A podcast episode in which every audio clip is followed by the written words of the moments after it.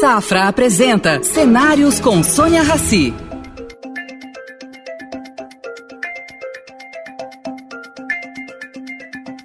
Bem-vindo, secretário, bem-vindo ao programa Cenários.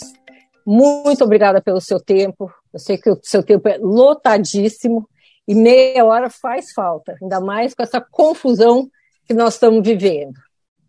Eu queria começar justamente por um tema que está sendo debatido. É a isenção de imposto para presentes de 50 dólares. Ela foi, voltou, foi, voltou, e não sei o que, que vai acontecer. Bom, eu também não, não sei o que vai acontecer, mas posso dizer o seguinte: essas coisas foram disciplinadas à época que eu era secretário da Receita Federal, em 1995. E o que foi estabelecido uh, foi que existiria uma, uma alíquota única para os impostos federais, no caso correspondendo a 60% do, do valor da mercadoria, estabelecido, visto uma isenção no caso de presentes de transferência, portanto, de pessoa física a pessoa física, de até 50 dólares. E um limite, que eu já não me lembro qual era exatamente, para maior no caso de medicamentos. Bom, tá. Ah, porque antes disso, a empresa que fosse fazer a, a remessa responsável, ela tem que pagar imposto por imposto. Então, eu criei um imposto único tratando de tudo. O imposto de importação, o IPI, PIS, PIS e COFINS na época não tinha. Então, e funcionou naquela época, eu me lembro. Sim, mas o mundo mudou, né? Claramente, obviamente. Mudou porque na época não existia o marketplace, Quer dizer, não existiam, existiam remessas que eram feitas pelos correios, quando muito pelas remessas, as empresas de remessa expressa, como DHL, FedEx e, e outras do, do, gênero. Então, isso é o que acontecia. Eu coloquei também para essas empresas de remessa expressa, eu estabeleci que o recolhimento do imposto seria feito pela empresa, que cobraria do destinatário, num DARF único, que antes era DARF por DARF. Então, só tem um DARF mensal que reunia tudo. Com medidas, portanto, de simplificação de operação. O mundo mudou. Quer dizer, o mundo o senhor se lembra mais ou menos qual era o volume de presentes ah, que chegavam por aqui? Ah, pouco expressivo, ah, nada, nada significativo. É, ninguém, ou seja, não existia um comércio é, eletrônico como existe hoje, não existia um comércio globalizado como existe hoje. A China está longe de ser o que é hoje a China, e assim como também outros gigantes asiáticos, eram pouco expressivos, era um mundo completamente diferente, pode dizer. E então o mundo mudou. Então mudou, e hoje, é, é claramente, há uma situação que envolve uma, um tratamento desigual entre produtores nacionais que fazem vendas no varejo, com esse venda de no final são vendas a varejo fracionadas, obviamente, vendas a varejo feito no comércio internacional, que não paga nada. Pega uma mercadoria, fraciona por várias coisas. Eu vi um caso. É muito comum no Brasil pessoas que vêm ao Brasil vender roupas para homens, ternos para homens, que são feitos na China. São agentes que vêm da, dos países do Caribe. Muito comum. E eles fazem isso, e como fazem? Mandam para as pessoas que adquirem sem pagar imposto nenhum, só a pretexto de que é uma camiseta, não pode ser. Eu cheguei a ver isso uh, há pouco tempo, três, quatro anos passados. Isso acontece com frequência. Isso virou um comércio ilegal, podemos dizer assim? Evidentemente, é. Isso é um comércio é um ilegal. De, é, isso é um caso que, tecnicamente, nós chamamos de descaminho.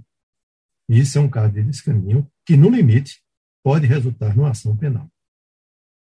Então, no limite, pode acontecer isso? Sim, sim. Há o, há o crime de descaminho, assim como há o crime de contrabando. A distinção. Agora, isso pode ser chamado também de competição de dumping? Pode ser dumping também? Pode ocorrer também dumping. Ou seja, sem dúvida nenhuma. Que aí está no outro campo, está no campo dos direitos compensatórios.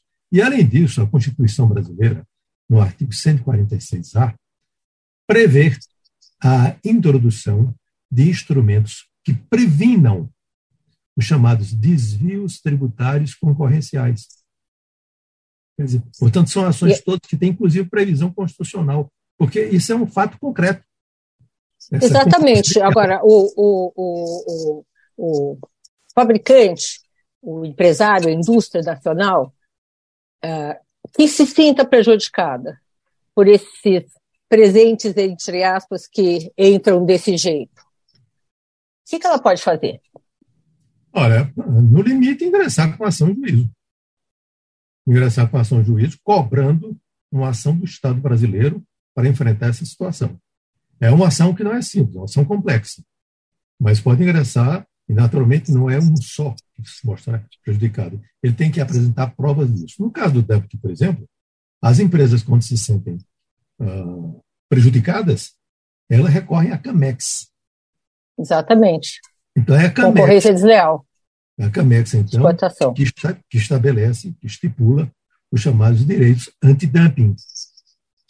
Hoje, o senhor extinguiria essa isenção? Sim. Acho que não faria sentido, salvo em casos ah, muito especiais, muito especiais, e quem faz a remessa não de forma recorrente. É, ou seja, em condições especiais que nem vale a pena.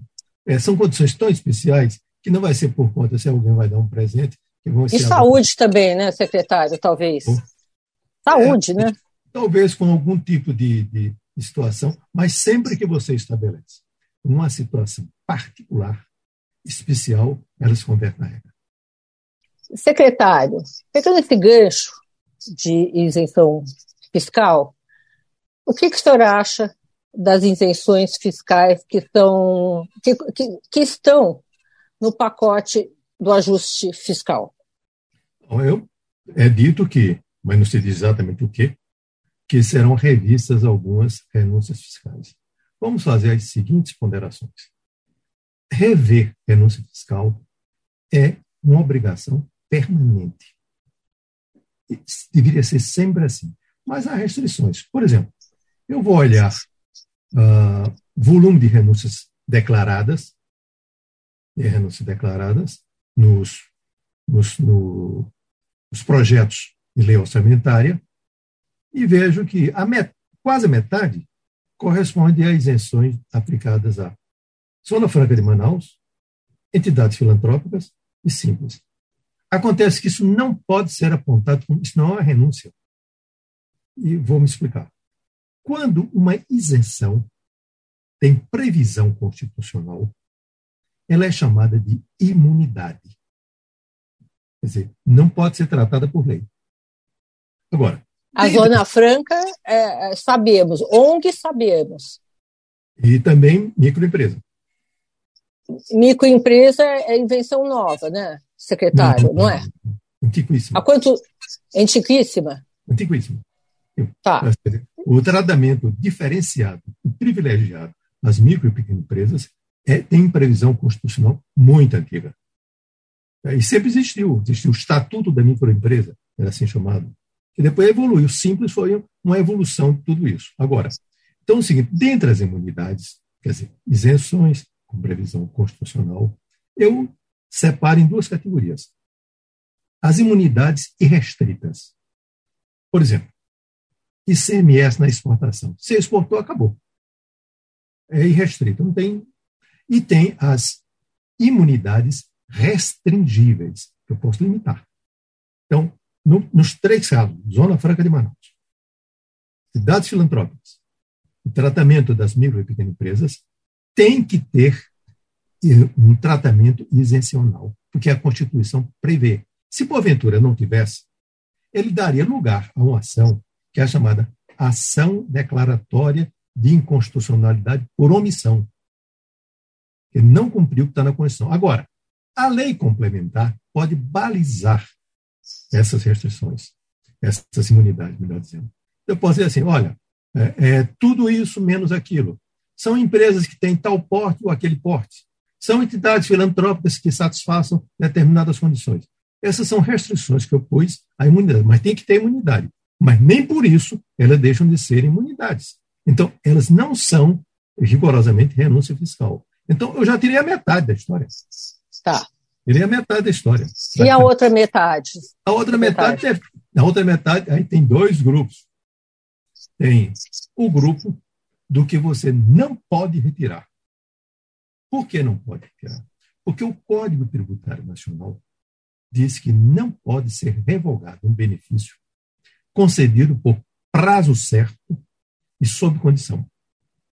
Se eu digo, eu vou conceder incentivo fiscal a quem fizer fábrica de semicondutores no Brasil, e esse incentivo fiscal vai durar 10 anos.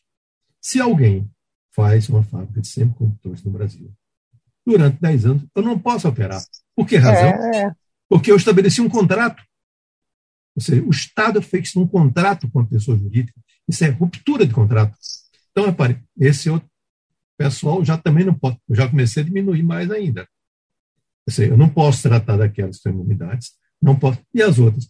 As outras são muito pequenas. Mas posso fazer só um parente aqui, secretário? Uh, juridicamente, também muitos estados assinaram concessões rodoviárias.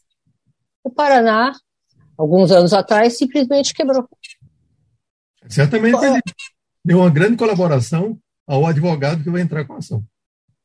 É, mas, assim, isso, é, isso cria algum tipo de isenção, de segurança jurídica? Muito. Você vai entrar com semicondutores, você vai ter por 10 anos de isenção fiscal, e no meio do caminho alguém te tirar isso.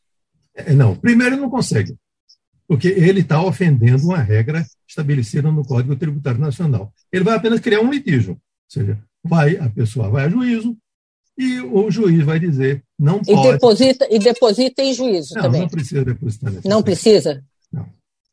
Pode depositar ou não. O depósito em juízo é só no caso do recurso quando houve uma auto-infração.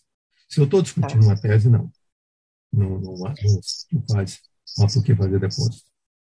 Secretário, essas desonerações, então, não são um problema na sua visão, é isso? Não, eu acho que é, de, toda desoneração fiscal que não tem amparo no CTN, na Constituição, nem ah, aquelas cujas extinção é, resultam na eliminação da atividade, devem ser revistas e devem ser acabadas sempre. Não nessa situação nem para isso. Agora, o que eu digo é o seguinte: eu estou convencido de que existe uma limitação muito grande contar com revisão dessas renúncias para financiar um déficit também que é falado. Uh, o que, que o senhor achou, de uma maneira geral, desse pacote? Que teria um, que ter uma medida, né? Não, o arcabouço? É o arcabouço. Não, eu acho que o arcabouço é, é novamente, são subtetos estabelecidos com um monte de exceções. Não vai dar certo. por que, é que não vai dar certo? Porque tem que saber o seguinte: olha, o que é que você quer no final? Se eu quero criar uma situação de equilíbrio fiscal. É isso que você quer fazer? Sim, eu quero criar uma situação de equilíbrio fiscal.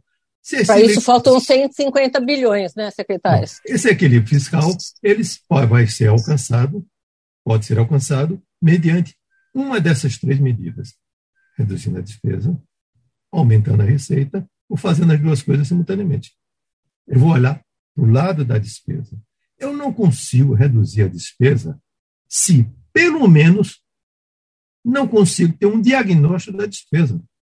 O que é que faz a despesa federal ser grande? Alguém tem a resposta? Se não, Alguém, tem, não tem um levantamento em relação a isso? É, nada.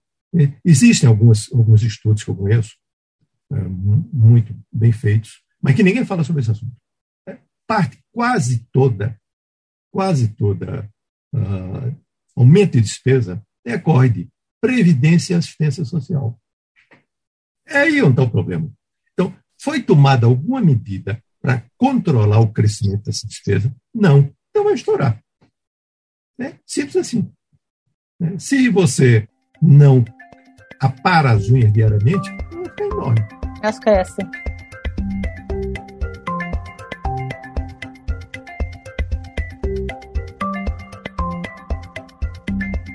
Desde que eu me conheço como jornalista, Secretário, eu não vi governo reduzir uma só vez alguma despesa.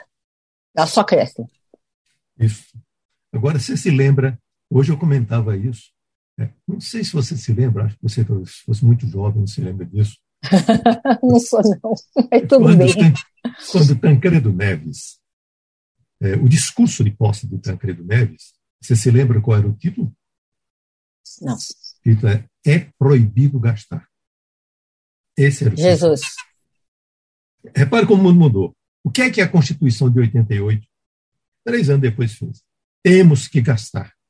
Recentemente eu vi um comentário uh, de, um, de um vereador de uma determinada cidade né, criticando o prefeito porque não estava gastando mais. É inacreditável. Quer dizer, o que nós, nós que é que nos formamos? O que, que, é isso? É cultural, secretário? Ou é um problema específico do Brasil? Da, nos um outros problema. países não acontece isso? Não, é um problema claramente cultural, é um problema associado também ao, à submissão que nós temos ao Estado. É, eu vou mostrar um, um exemplo. Eu recentemente estive no Nordeste e quando você vê uma coisa todos os dias, você não consegue ver as nuances, detalhes. Quando você passa algum tempo sem ver, você se assusta, porque você começa a ver os detalhes. Isso é, acontece com qualquer pessoa. Eu fazia tempo que não ia a Pernambuco, minha terra. Estive lá em março deste ano. E fiquei assustado com o grau de pobreza. E qual foi uma inferência preliminar que eu fiz? Os programas de transferência de renda, incluídos nessa assistência social, são um fracasso. Aí eu lembrei-me de uma frase dita pelo presidente Ruanda, Paul Kagame, que dizia: a transferência de renda que não resulte em ascensão social é uma fraude. É a perpetuação da miséria. Posso fazer uma reformulação disso e o senhor me diz se eu estou certo ou não? Essa assistência né, de renda, ela não vai ter resultado enquanto não houver educação e uma ascensão social. A educação passa por esse caminho. O Bolsa Escola não, a educação do presidente é meio, Fernando é Henrique. E a educação o Bolsa Escola do presidente Fernando Henrique atrelava uma coisa à outra, né? A educação no Brasil é um fracasso completo da educação pública. Fracasso completo. Completo. Quer dizer, as pessoas aqui se discutem salário, aposentadoria, etc, etc, etc, mas nada que diga respeito ao interesse do aluno. Eu fui secretário de Educação há muitos anos passados, e eu disse uma frase que, que incomodou muito. Eu disse: a minha prioridade na educação é o aluno, não é o professor. Inverter completamente o foco. É, durei pouco na função. Não, isso não agradou muito, não, porque as, as reações corporativas são muito fortes. Mas então, voltando ao que dizia. Então, educação, sim. Mas você tem que ter uma saída para esses programas de assistência social.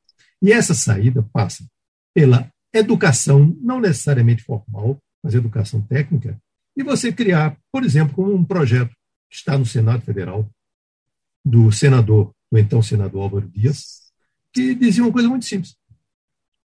Se uma empresa contratar um beneficiário do Bolsa Família, ele só pode contratar com um salário maior do que a Bolsa Família. Justo? Porque o Bolsa Família, 300, 600, que for, o salário mínimo é bem maior que isso. Ele deduz da contribuição patronal o valor da Bolsa Família. Qual o custo fiscal disso? Zero. Zero. Custo nenhum. Agora, eu transformo um programa de assistência no emprego. Eu vi que um estudo recente mostrando que em todos os, todos os estados do Norte e do Nordeste, o número de beneficiários do Bolsa Família é maior que o de empregados. E aqui se comemora a expansão do Bolsa Família. Devia se comemorar a redução do Bolsa Família. A redução do Bolsa Família é significa mais emprego. Mais emprego. Significa emprego. Não, aqui é o contrário. Eu prefiro assistência, porque aí eu estabeleço uma espécie disfarçada de conluio, de conluio é, entre o Estado, o governante e o eleitor. Agora, secretário, na defesa do Brasil, não somos os únicos está sofrendo com isso. Olha o exemplo da França. É uma coisa ridícula. Dizer, um Olha o exemplo da daquele, França. Um movimento daquele porte, é, com tamanha reação, para aumentar dois anos o tempo de aposentadoria, não, isso rigorosamente é uma explosão de irracionalidade. E as pessoas que ficaram desempregadas nessa pandemia receberam um salário do governo. Sim. Eu não sei qual é a porcentagem, mas parece que é grande. Elas não querem voltar a trabalhar. É, esse, esse é um grande problema. Quer dizer, veja bem, você combina situações dessa natureza que resultam da pandemia. Agora vamos combinar com outras coisas para ver como fica a coisa complicada. Do outro lado, é evidente que tem aumentado a expectativa de vida.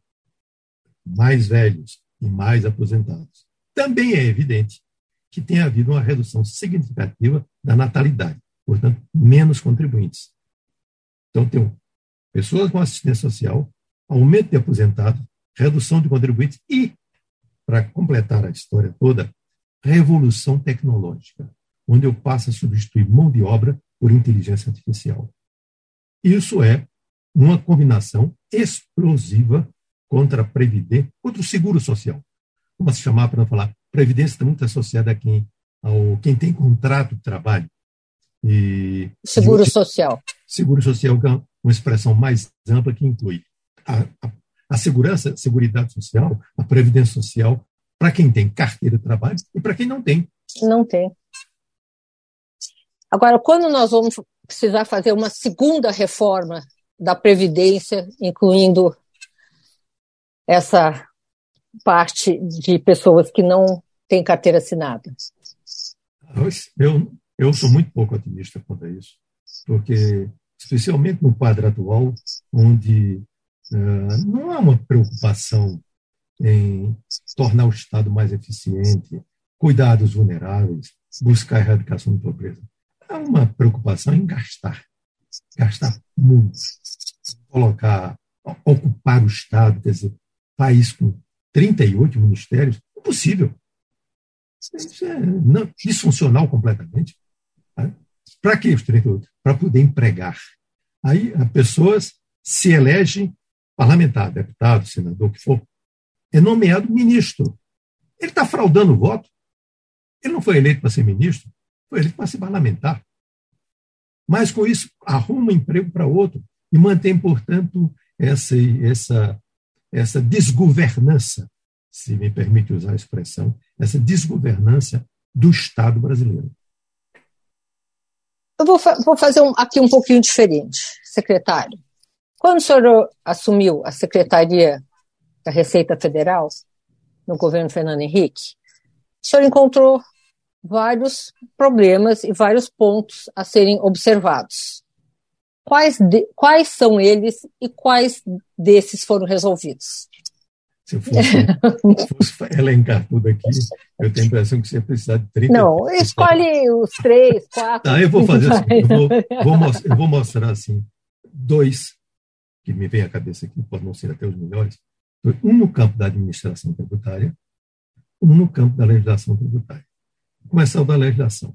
Quando eu assumo a, constato que todas as pessoas falavam, a tributação da renda no Brasil é muito complexa, é muito difícil. Bom, eu, parado, olhei, pedi uma assistência técnica para que olhares estrangeiros olhassem aquilo e me trouxessem uma visão não comprometida com o que está no dia a dia. E foi feito isso. Vitor Tanzi mandou uma equipe, comandada pelo indiano Parth Shom, e eles fizeram um estudo e quando me trouxeram o estudo, começava com essa frase, eu tenho guardado esse trabalho. A tributação da renda das pessoas jurídicas no Brasil é demasiado complexa. Eu disse, eu não vou ler o texto. Não o quê? Não vou ler o texto. Por quê? Eu digo, o que quer dizer complexo? Isso é chavão. O que, o que é que torna complexo? Eu quero saber o diagnóstico, as causas da complexidade. Onde é com microscópio? Eu não quero, assim, uh, com generalidades reluzentes, não. Quero objetivamente. E formou-se uma equipe junto com a Receita, e quando descobriram, eu me assustei. Olha, nós temos um problema. Um problema. que é a dedutibilidade da correção monetária do patrimônio líquido, que é uma excrescência. Por que excrescência? Porque quanto maior o patrimônio, maior a dedução. Quanto maior a inflação, maior a dedução. Inflação muito alta, patrimônio alto, não se paga imposto. Porque se deduz tudo.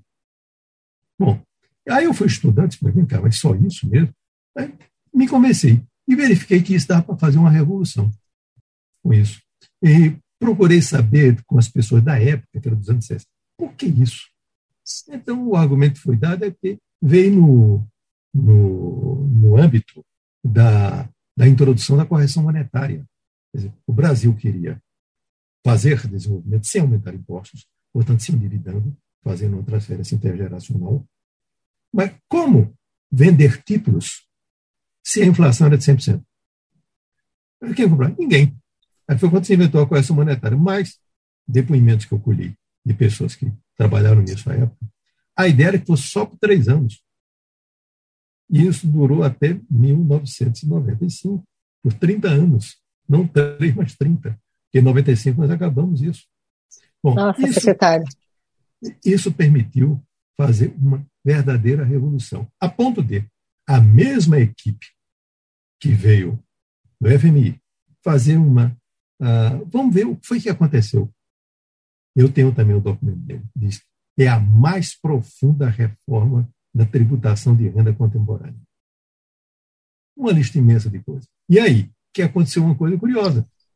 A arrecadação do IRPJ, Imposto de Pessoa Jurídica, no período de 1996, primeiro ano depois da reforma, e 2002, quando eu saí, teve um crescimento real, acima da inflação, de 117%.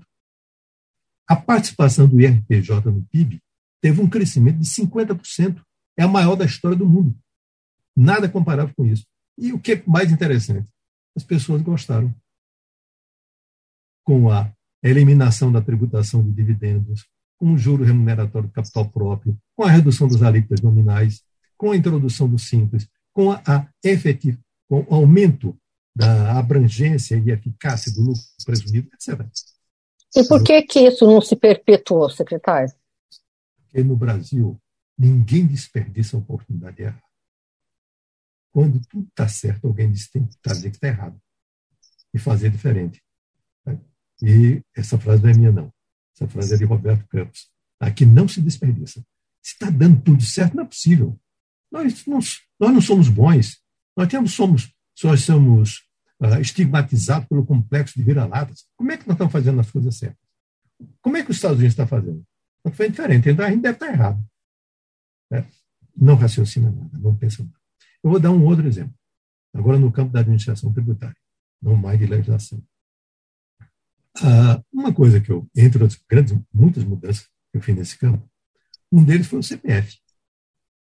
Quando eu entrei na Receita, existia 104 milhões de inscrições no CPF.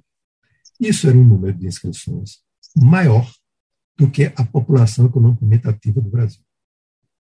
Isso, portanto, estava errado, né? Aí eu mandei fazer um diagnóstico do CPF. E então, quando encontrei, era uma festa. Tinha assim, o número, não me lembro com precisão, vou dar ordem de grandeza. Mil CPFs que tinham um nome, um nome José e um número. Só. Nada. Então, essa é a primeira coisa que nós vamos fazer é fechar, trancar o CPF, para não entrar mais lixo.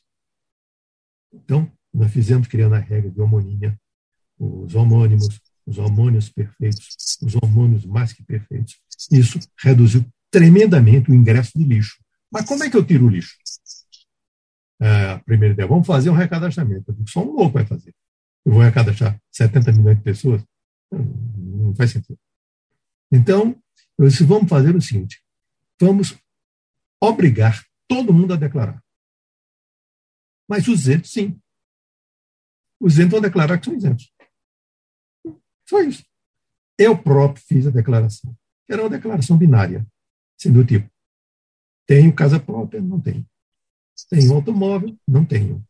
E aí, e também para os que moram no exterior, resido no Brasil? Não resido. Portanto, declaração binária. Bom, aí nós íamos processar isso. Quando eu disse, eu disse quem por dois anos consecutivos não declarar pela declaração convencional ou pela declaração de isento, o CPF é suspenso.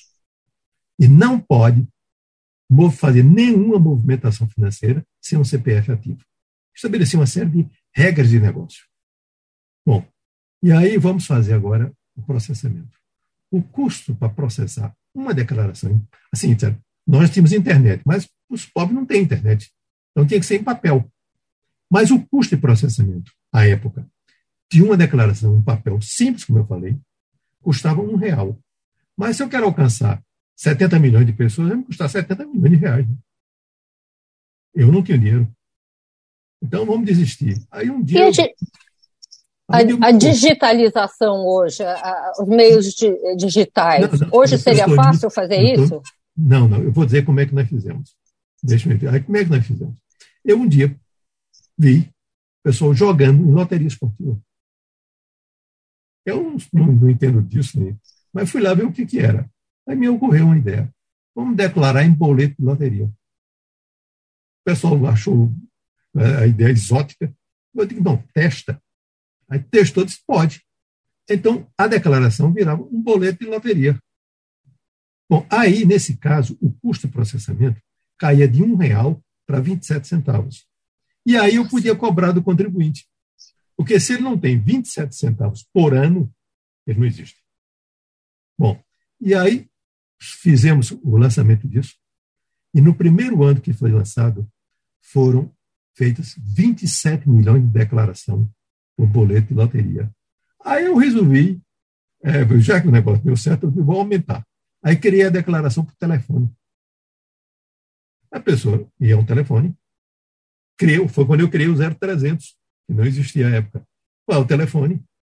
Digita um número, determinado número já divulgado, Nesse número entra uma voz audível, o robô, pergunta: digite o seu CPF. Todo mundo no Brasil sabe fazer isso.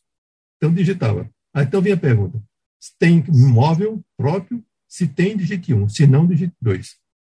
Então, terminou. Você acabou de fazer sua declaração de imposto de renda. E o, sabe quantos declararam? 2 milhões de pessoas. Enfim, com isso, nós cancelamos sem ninguém ver. 60 milhões de CPFs. 60 milhões? Sim. Eram 60... cento e poucos? Sim, sim, aí começou agora a se aproximar do mundo real. Aí, ou seja, aí as, os que não tinham começaram a aparecer. Ou seja, porque tinha um grupo muito grande que não tinha CPF, estava, estava fora do mundo. Hoje é possível isso? Seria possível isso? É, seria. Quer dizer, cada ocasião, o cara tem que inventar. Nós inventamos isso. Bom, e o que é que aconteceu no final? E todos nós somos testemunha disso. Qual é o número hoje que identifica uma pessoa no Brasil? CPF. CPF. E isso resultou exatamente do que eu estou mencionando. Quer dizer, é possível fazer isso? É. Agora, qual é, qual é foi o segredo de uma e outra situação? É isso que eu quero ter. Nós nos centramos no problema. Eu tenho, qual é o problema que eu quero resolver? Então, eu vou cuidar desse problema e resolver esse problema.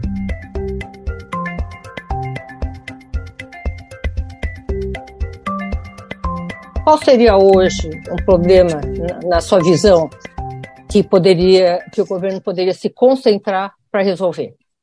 Bom, no, no, campo tributário, certamente. É, exatamente. Assim, no campo tributário, eu separo. Há quatro, quatro áreas bem distintas tem questões relacionadas ao processo tributário, uma coisa. Questões relacionadas à burocracia tributária, é outra coisa. Questões relacionadas ao federalismo fiscal, é outra coisa. E questões relacionadas à própria natureza do tributo, é outra coisa.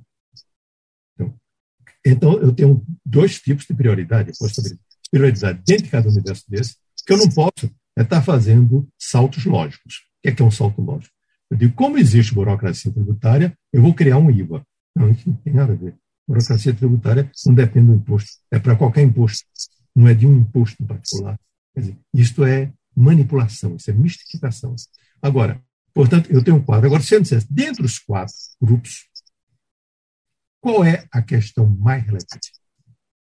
É a que ninguém fala. É o processo tributário. É o processo que produz o litígio, não é a matéria tributária. Porque no Brasil, você tem, do lado do fisco, não existem limites para o lançamento tributário, para autodifração. Posso fazer o que quiser. É, você é contribuinte civil, num processo complicado, um processo rigorosamente complicado. Do outro lado, o contribuinte, ele também pode se valer da indústria da tese. Ele inventa uma tese que pode ter sucesso, arguindo a constitucionalidade em uma determinada matéria, na primeira instância, é o que se chama controle difuso de constitucionalidade, e vai levar 19 anos para que o Supremo... Exatamente, isso que eu ia perguntar. Então, resultado, em, quando você tem esse conjunto... Sonegar dá resultado, é isso? Não, não, não é sonegar, é litigar.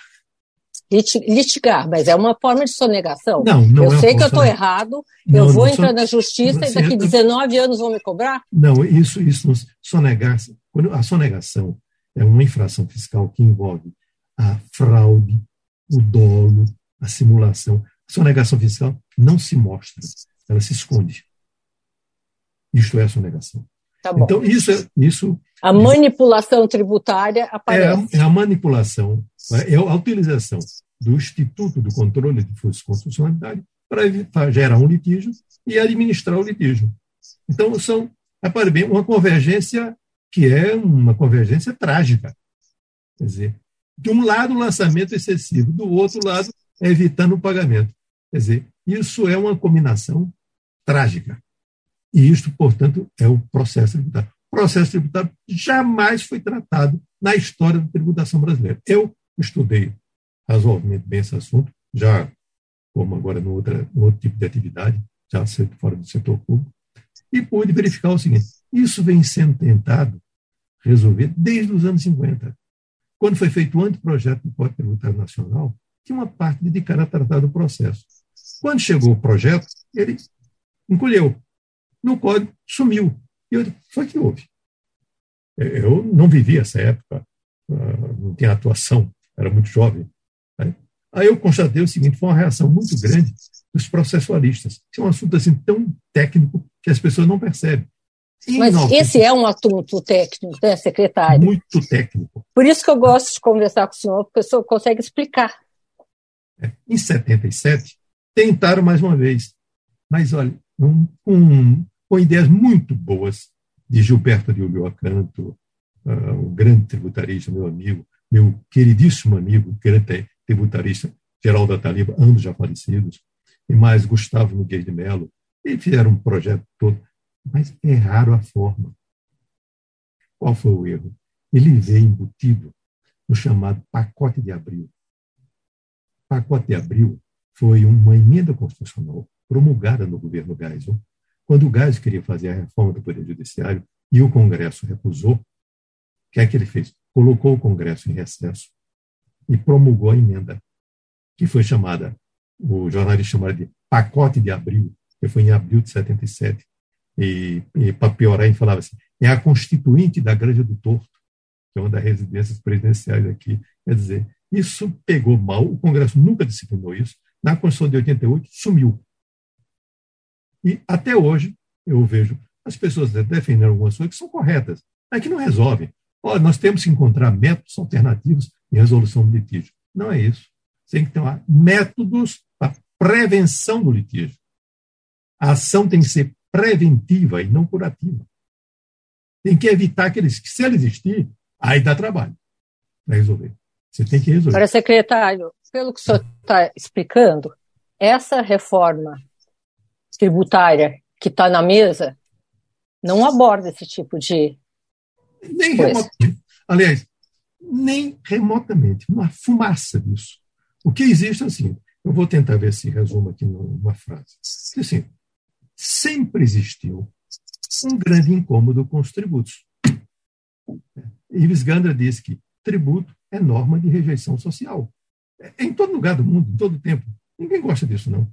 Agora, é, o, é a teoria do mal necessário. A gente tem que ter, porque não tem outro jeito. Não sabe outra maneira de, de financiar a atividade do Estado. Bom, isso é um fato. Né? Atividade crescente do Estado. É, sim, crescente pior. Quanto mais crescente, quanto mais do outro lado. Eu digo sempre, quem faz recarga tributária Não é receita, não é despesa.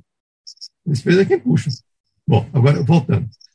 Quando, segundo, é uma matéria que não é simples. Mas não é simples porque não é simples. Não é simples também a astrofísica. É, engenharia genética também não é simples. É, direito penal também não é simples. Direito é simples, porque requer um conhecimento especializado. Mas, como é tributo, que, portanto, mexe com emoções, todo mundo se acha no direito de dar uma opinião. Eu fico escutando algumas coisas que eu tenho que me controlar, para não dizer que a pessoa não entendeu nada. Nada, nada, vezes nada. Depois disso, aí, como isso? Aí você começa a falar de, de generalidades reluzentes. São palavras que são muito interessantes, porque todo mundo está de acordo. Dizer, nós precisamos fazer o, trazer o sistema tributário mais justo. Mas o que é, que é justo? É justo é uma discussão. Qual é o sim? É, eu preciso retirar a complexidade do sistema tributário. O que é, que é complexidade? O que, é que você chama de complexo? Eu não sabe. Mas pega bem. Se, se eu quero retirar a complexidade, quero fazer, quero fazer mais eficiente. Sim, mas o que quer dizer eficiente? Não sabe. Eu quero fazer com que ele melhore a produtividade brasileira. O sistema tributário melhora a produtividade. Que é isso? Esse sistema tributário não é remédio para tudo, não. É um, um problema no meio de dezenas de outros problemas. Bom, mas aí eu volto a dizer. Então, aí começa a dizer coisas, aí aparecem os interesses próprios ou financiados. Olha, temos problema, é verdade. E temos problemas e precisamos melhorar. Aí faço o discurso da melhoria. Aí, em seguida, eu promovo uma tese disfarçada. Mas, no final de contas, sempre a questão que eu pergunto: qual o problema que você quer resolver? Porque, como dizia muito bem Maria Henrique se você tiver o problema mais complexo do mundo, se for bem formulado, é possível que um deles seja resolvido. Se você tiver o problema mais fácil do mundo, se for mal formulado, jamais será resolvido. Quer dizer, nós não temos, Sônia, sequer um consenso sobre os problemas. Quais são os problemas que nós queremos enfrentar? A não ser quando fica nessa, nessa coisa que é, me permite usar isso, é conversa mole. É, é, nós temos que reduzir a complexidade. E como é que faz isso? Alguém disse, juntando impostos. Eu digo, juntando, reduz. É. Vamos ver o seguinte: nitrogênio é, é essencial à vida das pessoas, das plantas. Está no seu campo. Glicerina é um lubrificante muito neutro, muito discreto, muito suave.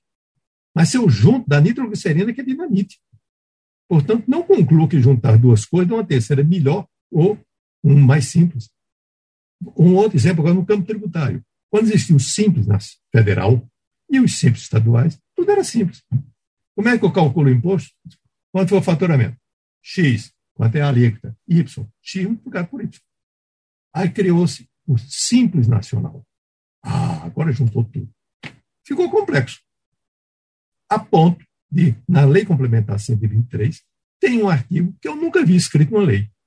Aquilo parecia um pedido de desculpas do legislador. Dizia assim: será concebido. Veja o começo da frase, não tem sujeito a frase, né? Será concebido, quer dizer, alguém vai fazer. Alguém. Não sei quem. Um sistema operacional para simplificar a apuração do simples. Pode. Ser patético. Ai, secretário, alguma coisa. Essa reforma não vai adiantar. É, é o que eu. É, é, eu não sei se o senhor concorda ou não. O que eu ouço muito, ah, vamos fazer a reforma tributária, reforma tributária, reforma tributária. Eu não sou da área. Mas qual reforma tributária? Vai mudar o que como? Ninguém. Né? É, é, assim, existem os conceitos, etc. e tal, mas não, não existe. Um... Tem, existem estudos. Que estudos? Tem estudos econométricos que mostra que o PIB do Brasil daqui a 15 anos vai crescer a 20%, sei lá, um percentual. Com essa reforma? Sim. Aí você veja bem, nesta semana, eu lia em The Economist, prestigiada revista inglesa, um artigo uh, que falou de um conceito que eu achei muito, muito interessante. Ele falava do efeito Mona Lisa. E o que é efeito Mona Lisa? É, a Mona Lisa, como todos sabem, essa obra-prima de Da Vinci, dependendo da posição que você olha o quadro, você tira uma conclusão. É, o, era uma técnica usada por Da Vinci chamada esfumato, que permite que você. Ela está rindo ou está séria? Está olhando para mim ou está olhando para o outro lado? Depende da posição que você olhar.